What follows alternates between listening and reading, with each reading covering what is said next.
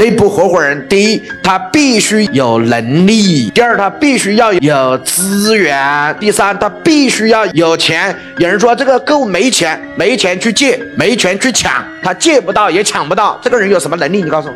一个人在江湖上混，既借不到钱，也抢不到钱，你要他干嘛嘛？你告诉我，这是非常简单的，没什么逻辑。人在江湖混这么久了，在这个行业混这么久了，他连个十万、三十万都拿不出来，你信吗？第四个，除了这三个，外部合伙人只要三个，但是内部合伙人还要加一个，叫有温度。什么叫有温度？我们两个人要有共同的目标和想法，没有这个，内部的人给钱都不要，不能随便人的钱都能收。四个条件合适，我再来考核你的公司是否具备。第一，在公司工作了多少年，在公司。什么级别？那我再来考虑你这，所以这叫内部合伙人。内部合伙人分什么钱？非常简单，内部合伙人前三年要分增量。什么叫增量？你来我这儿是来增加的，你不增加，我要你干什么？三年后再给他分分过去。什么叫分过去啊？